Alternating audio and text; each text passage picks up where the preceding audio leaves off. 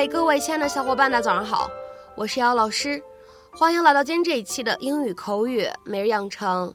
今天这一期节目当中呢，我们来学习一段这样的英文台词。首先呢，一起来听一下。What do you say we cut our losses? What do you say we cut our losses? 我们扭转一下局面，减少损失，怎么样？What do you say we cut our losses? What do you say we cut our losses? 那么在这样一段英文台词当中呢，我们需要注意哪些发音技巧呢？第一处，what do 放在一起呢，我们其实可以有一个非常明显的失去爆破的处理。那么此时呢，我们可以读成 what do，what do。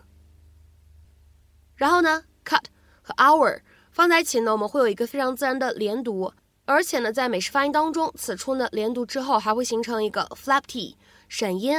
所以呢，在美式发音当中呢，这样的两个单词，我们其实可以连读变成 cut our，cut our。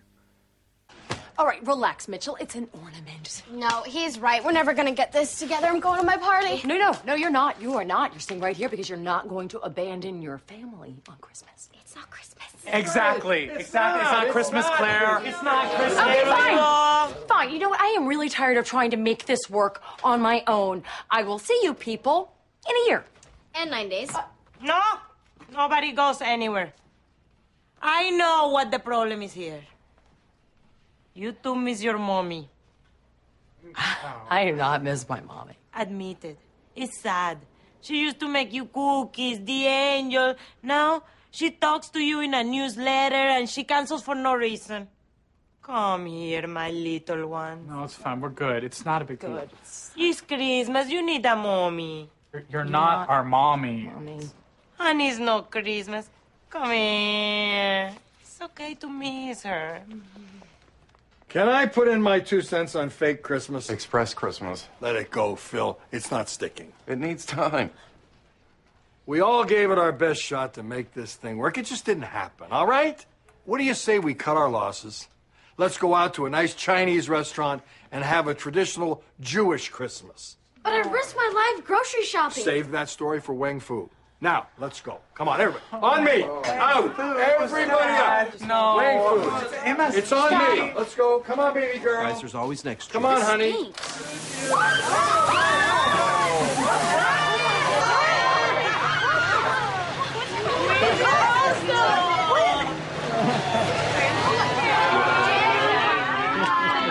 You hate Chinese food.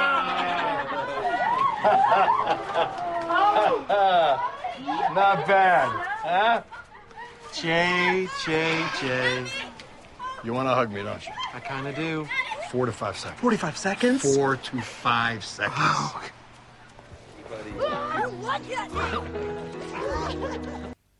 今天节目当中呢，我们来看一下这样一个短语，叫做 cut one's losses。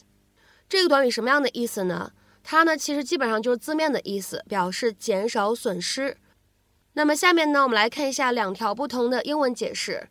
第一个，to stop an action that has resulted in loss or failure or leave a failing situation before it gets worse。再比如说呢，我们来看一下第二个英文解释，to stop an activity。business, etc., that is failing in order to prevent more losses or damage. 所以这样的一个短语，我们应该如何去理解呢？阻止一个能导致损失、 失败的行为，或者说呢，阻止一个行为，从而不让情况变得更加糟糕。下面呢，我们来看一下这样的几个例子。第一个，They decided to close down the unprofitable branch and cut their losses. 他们决定把不盈利的分公司都关掉，来减少损失。They decided to close down the unprofitable branch and cut their losses. 下面呢，我们来看一下第二个例子。Man, this venture is going nowhere. I think we're better off cutting our losses than agreeing to rent this space for another year. 我天，这投资真的一无所获了。我觉得我们还是及时止损吧，不要再续租这地方一年。Man, this venture is going nowhere. I think we're better off cutting our losses than agreeing to rent this space for another year. 下面呢，我们来看一下这样一个例子：I knew I had to do something to cut my losses, but it was almost too late.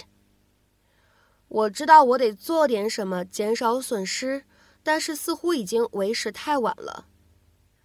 I knew I had to do something to cut my losses, but it was almost too late.